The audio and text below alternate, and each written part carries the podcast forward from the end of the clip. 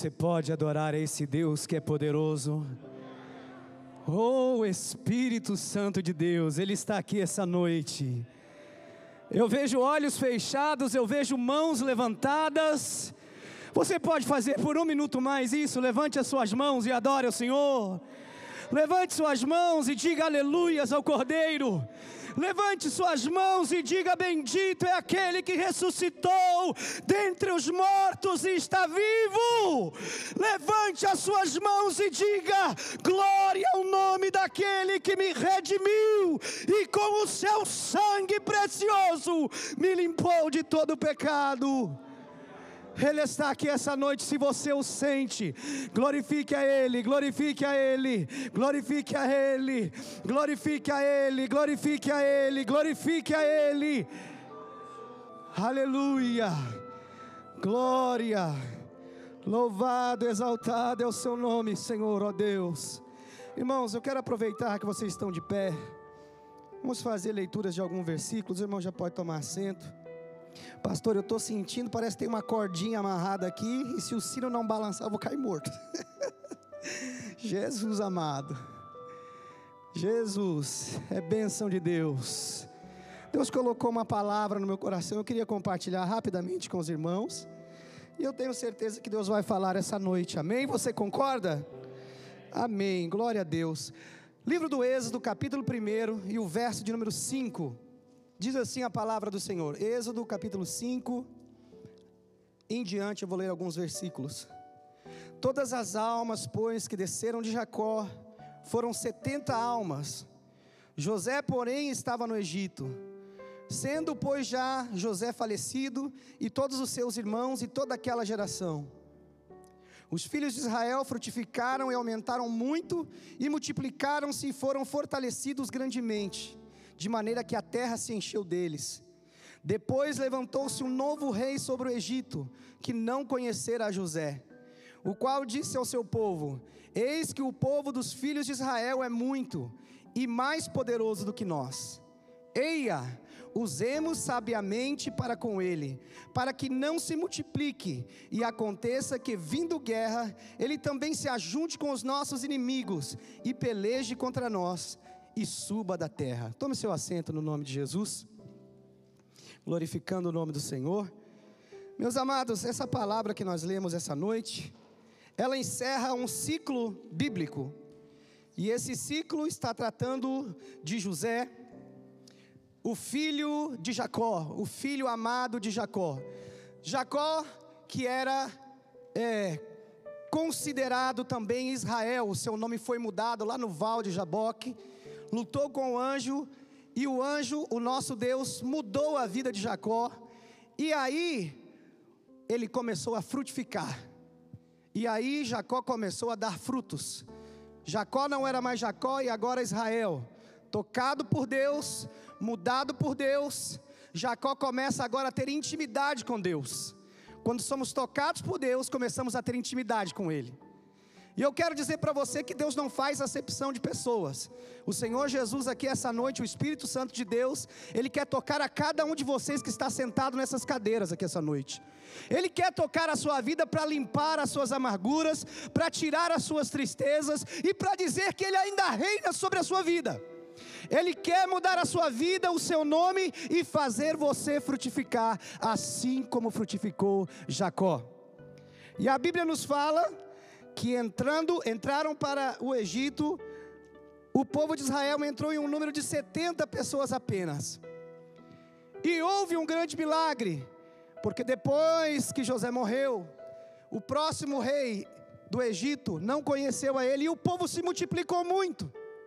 E eu estava estudando um pouco sobre esse, esse rei Faraó, e lendo alguma coisa descobri que esse homem se chamava Ramsés II ou também Ramsés o Grande.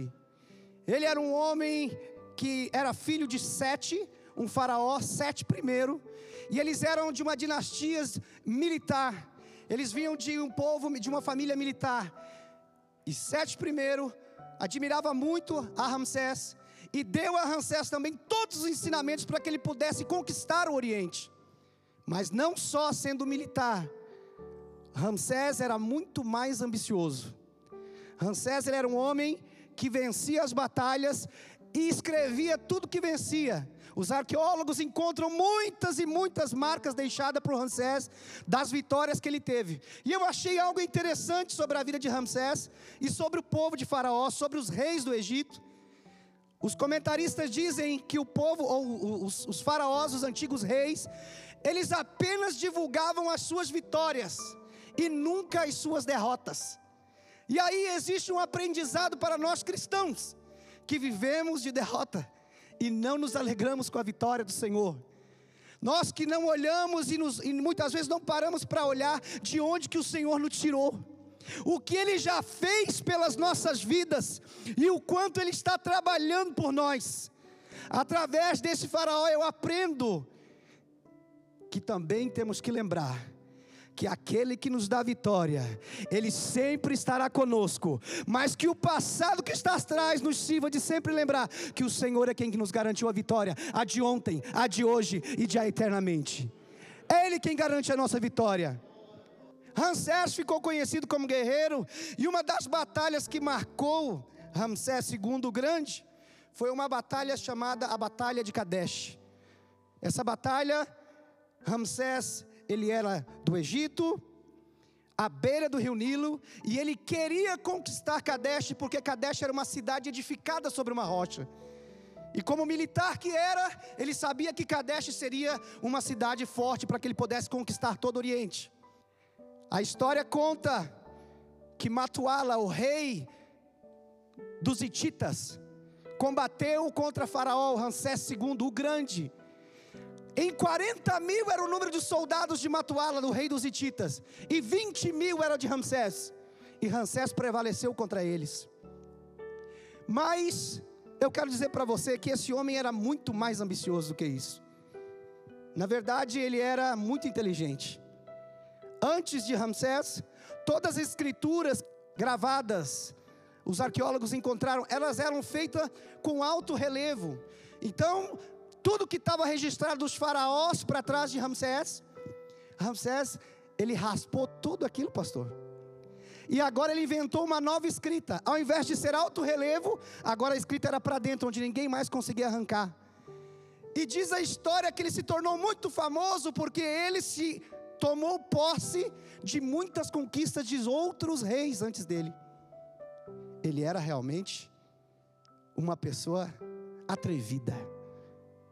Mas, irmãos, a batalha de Kadesh ainda nos conta que quando ele venceu o rei Matuala, a história conta que depois de ter derrotado uma grande quantidade de soldados, ele cortou a mão direita de todos os soldados que ele tinha abatido, para que os escribas pudessem contar a vitória dele por séculos e séculos. E isso também está encravado nas rochas dessa batalha. Mas ele estava prestes a enfrentar uma batalha que ele não ia vencer. Ele estava prestes a enfrentar uma batalha com o Rei dos Reis e Senhor dos Senhores. Ele estava prestes a enfrentar algo da qual ele nunca havia vivido. Um militar superdotado com muitos conhecimentos, mas estava chegando a hora de ele conhecer o Deus vivo. Ramsés, algo interessante que eu também descobri, Ramsés, ele se autodeclarava o Deus vivo. E eu vou lhe explicar por quê. Lá no Egito existe um templo chamado Abu Simbel. Na frente da porta do templo existem quatro estátuas de Ramsés, de pé na frente do templo, e dentro do templo ele construiu três deuses daquela época do Egito, e sentado entre os deuses estava Ramsés. Antigamente, os faraós, o povo de Faraó esperava que, para que o seu rei morresse, que o faraó morresse, para depois o adorar, o venerar pela conquista, por tudo que ele havia feito. Mas o atrevido, ainda em vida, se dizia o Deus vivo.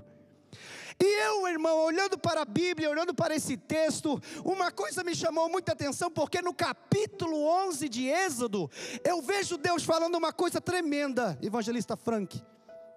Deus diz assim: Mas à meia-noite eu sairei no meio do Egito, porque aquele que se considerava Deus vivo ia se encontrar realmente com o Deus dos deuses.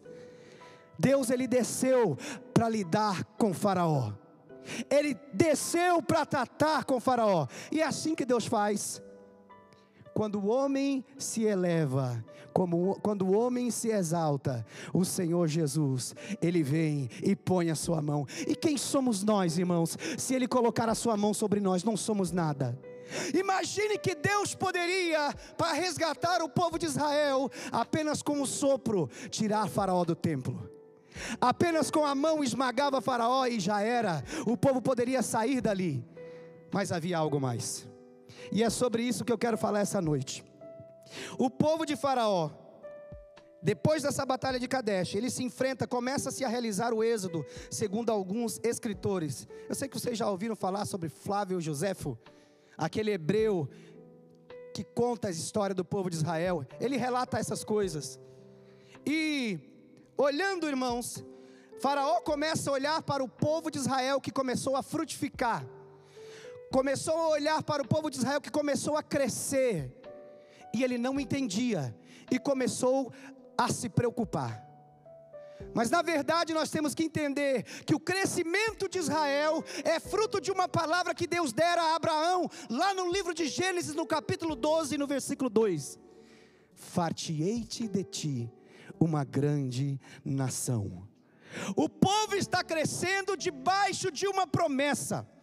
E eu quero dizer para você aqui essa noite, que está me ouvindo com os olhos abertos, que está me ouvindo com seus ouvidos, e eu tenho que confirmar para você, você que tem uma promessa de Deus aqui essa noite, não te desespere, se a promessa de Deus te alcançou, ela vai dar o seu fruto, ela vai acontecer no tempo certo, não importa se guerreiros, militares, se homens se levantarem, se Deus te prometeu, com certeza a promessa de Deus se cumprirá sobre a sua vida. Eu creio nisso ainda que nós muitas vezes deslizamos, muitas vezes fracassamos, caímos e pensamos que está tudo acabado, mas o Deus de Abraão, de Isaac e de Jacó, Ele nos coloca de pé. Por isso eu quero dizer para você que entrou aqui essa noite cansado, oprimido, abatido, pensando que aquilo que Deus projetou para a sua vida está apagado. Eu quero te falar no nome de Jesus. Acredite, porque o Senhor irá realizar tudo aquilo que te prometeu. Ele é poderoso para fazer. Ele é poderoso. Quem crê nisso que o Senhor é poderoso para fazer? O Senhor é poderoso para fazer. Faraó se preocupa com o crescimento do povo de Israel e se preocupa porque Israel pode se ajuntar com os outros exércitos e vir contra ele. Eu até anotei aqui. Mas quem disse que Deus precisa de um exército para realizar a sua vontade? Quem disse que o Senhor precisa de milhares para realizar o que ele tem para realizar? E é aqui que eu vou falar para você: o que Deus precisa é de alguém que tenha intimidade com Ele.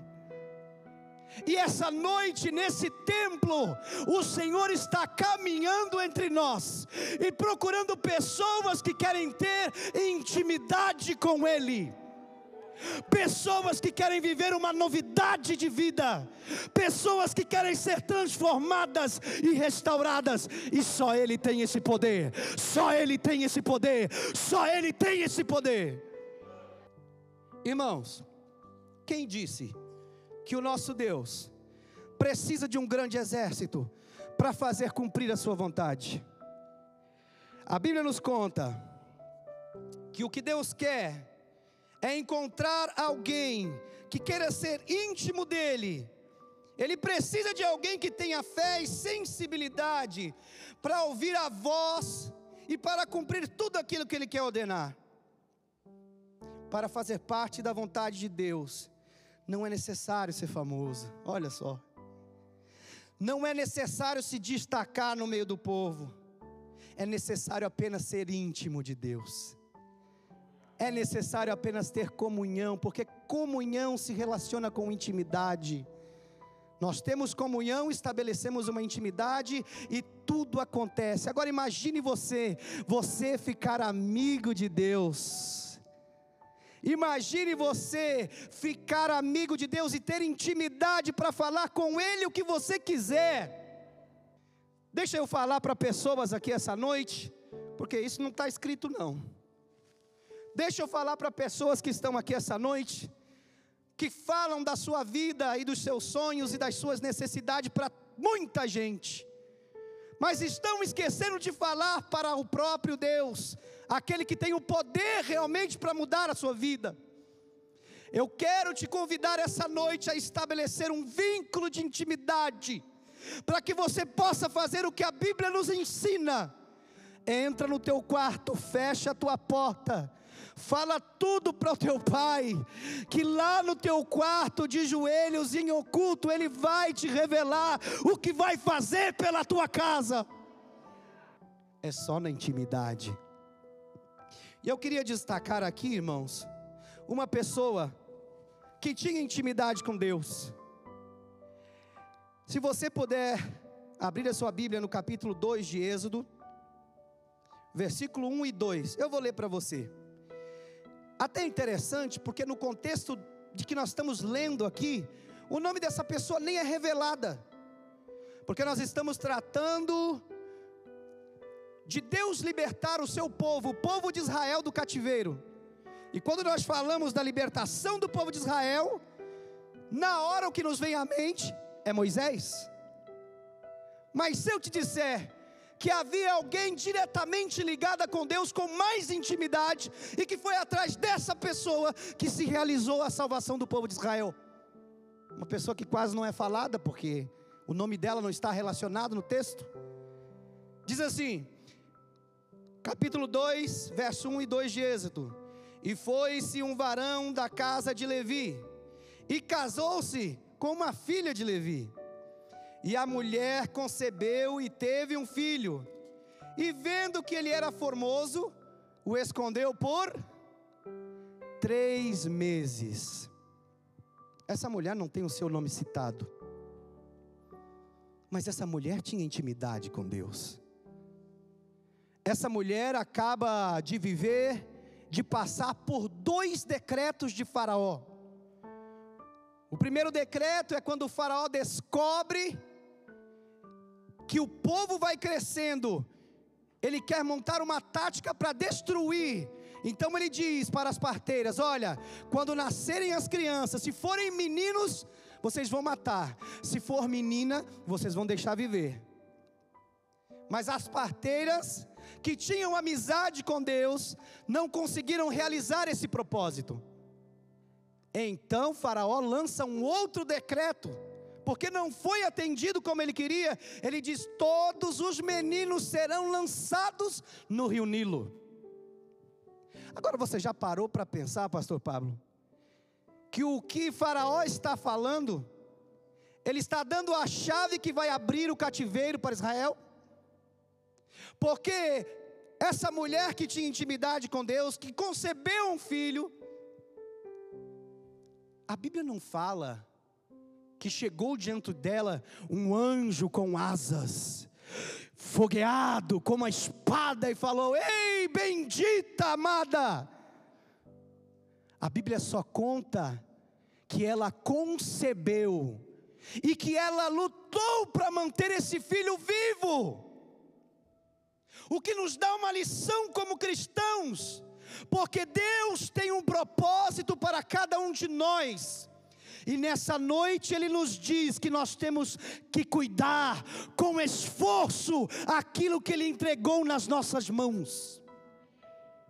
Nós temos que tratar com esforço e saber entender que existe um propósito maior de Deus. Essa mulher venceu dois dos decretos do rei. O filho está vivo, e ela o mantém por três meses. Mas eu, como tenho duas filhas, e sei como é criança pequena, como é difícil de manter as crianças. Imagine que, mesmo escondendo a criança, ela não consegue conter a criança, e a criança vai crescendo. Eu quero dizer para você que o seu sonho está da mesma forma. O projeto de Deus para a tua vida é da mesma maneira. Pode até estar escondido e você não está vendo, mas eu profetizo para você que ele está crescendo, que ele vai dar frutos e no tempo certo será revelado.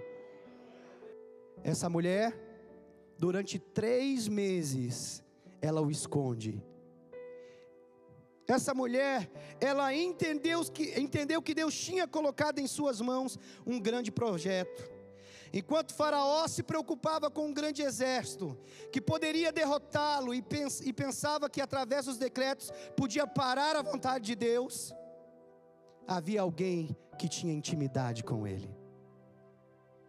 Essa mulher, chamada Joquebede, ela tinha intimidade com o Senhor ela nos dá uma grande lição, porque não há estardalhaço, não há história contada de uma grande visão, existe alguém entendendo dentro de si que existe um propósito de Deus para a vida dela. O que nós precisamos nesses dias, irmãos, é entender que existe um propósito de Deus para nós. Existe um tempo de Deus, porque a Bíblia fala que em não podendo mais esconder o menino, vai chegar o momento em que você vai ter que deixar o menino ir, na vontade de Deus. E o versículo que eu quero agregar é isso: é lançai sobre ele as vossas ansiedades, porque ele tem cuidado de vós. Lança o cesto, porque chegou a hora. Já passaram-se os três meses, Talvez você já não está mais conseguindo conter essa turbulência, mas eu quero te convidar essa noite a abrir mão. Põe na mão de Deus, põe na mão de Deus, coloca à disposição de Deus, e você vai ver o que vai acontecer. Infelizmente, como nós somos homens, e parece que tudo nós conseguimos aqui, ó eu tenho inteligência, eu sou formado, eu, eu, eu, eu, eu, eu. Eu. E a gente acaba ficando 40 anos andando sem saber para onde ir. 40 anos perdendo a rota, com a bússola correndo assim, ó, sem direção. Mas quando nós entendermos que é momento de nós deixarmos na mão de Deus, entregarmos na mão de Deus, aí nós vamos ver o projeto de Deus acontecer na nossa vida. Irmão, essa noite eu posso ver pelo Espírito Santo de Deus que há tempo aqui nessa igreja, é tempo em que Deus vai começar a revelar e levantar aqui pessoas que têm grandes e grandes talentos para a obra do Senhor. E eu digo mais, irmão, não sufoque o seu talento, não enterre o seu talento, faça-o multiplicar, faça-o multiplicar. Acredite, talvez você não está vendo, mas o Senhor está te aprimorando no meio dessa dificuldade, no meio deste mar bravio. O Espírito Santo trabalha, o Espírito Santo opera, e quando você menos vê, a promessa de Deus está cumprida sobre a sua vida. Joquebede se você for olhar com os olhos naturais, Joquebede dá a luz em um momento difícil, mas quando tem o seu filho, ela acredita que existe algo de Deus. Irmão, se não tivermos intimidade, vai entrar projeto, sair projeto, vai entrar ano e sair ano, e nós, nós nunca entenderemos qual é a vontade de Deus. É certo, e eu posso afirmar aqui essa noite, com certeza foi Deus quem colocou ao coração do pastor que nos achegássemos mais a Deus, que tivéssemos mais intimidade com Deus. E eu quero te dizer o porquê disso, irmão. É porque está chegando a hora de o Senhor te usar assim como Ele quer. Está chegando a hora de o Senhor realmente fazer na tua vida aquilo que Ele tem preparado. E eu vou profetizar para pessoas que estão sentadas aqui essa noite. Está chegando o momento de você se colocar de pé na presença de Deus. Chegou o momento de você parar de se esconder da presença de Deus e se manifestar diante do Rei dos Reis e dizer: Senhor, eu estou pronto para receber o teu chamado e para fazer a tua vontade. A Bíblia fala que quando essa mulher abre mão do menino, porque já não podia o esconder, ela o coloca na borda do rio Nilo. E a princesa vai de encontro a esse menino. Ainda que, quando você lê o contexto, você descobre que lá na beirada do, do Nilo estavam as donzelas passeando. Mas precisou a princesa descer do palácio para ver o projeto que estava na beira do Nilo. O que eu quero dizer para você aqui essa noite, irmão, é que Deus vai colocar os recursos que você precisa para melhorar na presença de Deus. E eu quero mudar algo aqui essa noite. Deus não quer botar recurso para te tornar milionário, não. Deus quer te fazer homem de Deus. Deus quer te fazer mulher de Deus. Para Deus fazer fazer-te rico, milionário, Ele faz da noite para o dia. Mas o que Ele quer e o que Ele precisa de nós é que nós tenhamos intimidade para com Ele, para que quando Ele falar conosco, os nossos ouvidos espirituais estejam abertos e assim entendamos qual é a vontade de Deus. Essa mulher Joquebede consegue entender o propósito de Deus, consegue segurar a barra e eu quero falar aqui essa noite para crentes que não querem segurar a barra. Crentes que não querem passar o período difícil para viver a vontade de Deus, é necessário você passar por esse momento, é necessário você viver esse momento, porque a vitória que Deus tem para a tua vida irá te surpreender. A mulher entende a vontade de Deus, a mulher libera a vontade de Deus no tempo certo, e sabe o que acontece? Deus a surpreende porque o menino retorna para os braços de Joquebede. A Bíblia fala que quando a princesa encontra o menino, Miriam está andando ao redor e diz: Eu posso trazer alguém para cuidar desse menino? Sim, você pode. Ela vai lá e busca a própria mãe. A mãe vai cuidar do menino. E sabe o que a princesa fala para ela? Olha, cuida dele, porque eu te darei salário. Sabe o que Deus está te dizendo aqui essa noite?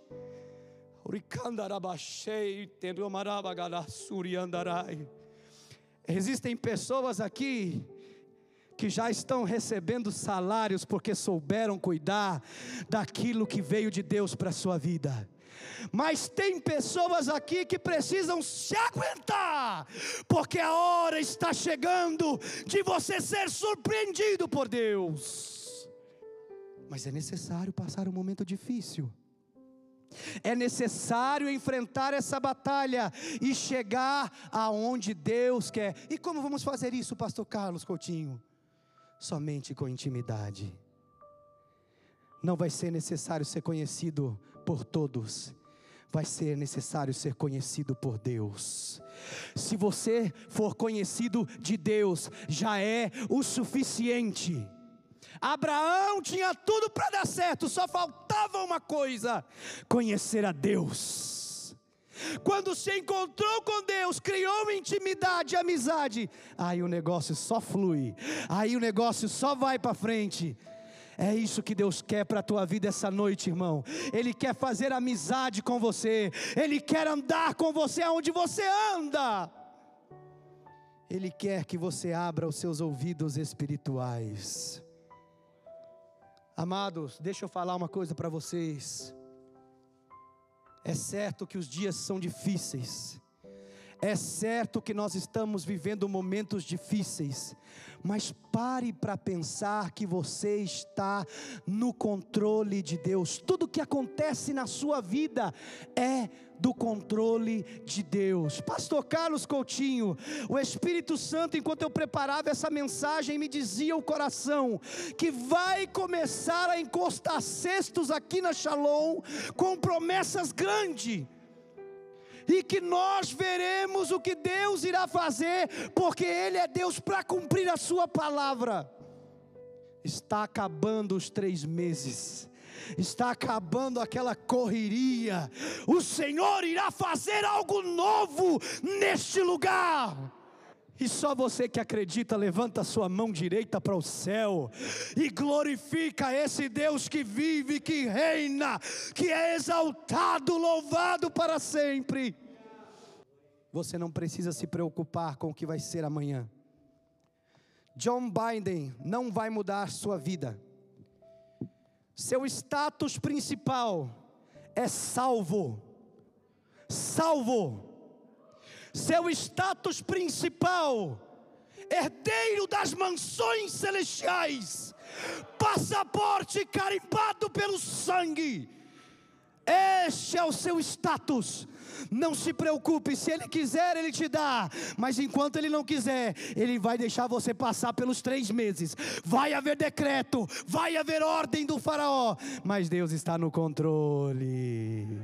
Deus está no controle e Ele está passeando aqui essa noite e dizendo: se tão somente tu tiveres intimidade comigo, grandes maravilhas eu farei através da sua vida, grandes coisas eu farei através através da sua casa, mas é preciso intimidade. Se você crê que é verdade o que eu estou falando e pode levantar a sua mão e exaltar o Senhor, faça isso.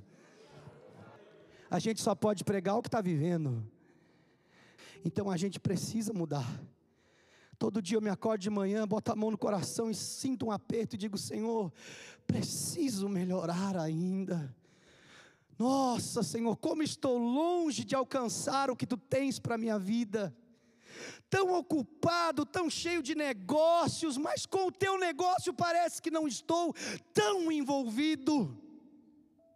E eu quero dizer para você, irmão, que é chegada a hora de nós nos envolvermos com Ele, temos intimidade com Ele, deixe Ele te mostrar o que Ele quer fazer por você. Não adianta, pela força do seu braço, você não vai muito longe, você pode até nadar o mar inteiro, mas vai morrer na praia. Deixa Deus guiar a sua vida, deixa Deus fazer a vontade dEle. Intimidade intimidade lá na sua casa, intimidade no seu carro. Conheci no Brasil um irmão chamado Manuel, Manuel Fumaça, pretinho, pretinho, pretinho. E ele dizia em cima do púlpito: Irmãos, quando eu entro no meu carro, eu coloco o cinto de segurança em Jesus e digo: Jesus, vamos trabalhar comigo? Quando eu saio do trabalho, eu entro no carro, de volta eu coloco o cinto de segurança em Jesus e vou de volta para minha casa. Digo, Jesus, vamos para minha casa. Sabe o que isso significa? Intimidade. E é isso que o Senhor quer de mim e de você. E grandes maravilhas vão acontecer através das nossas vidas. Eu quero ter intimidade. Quem é que quer?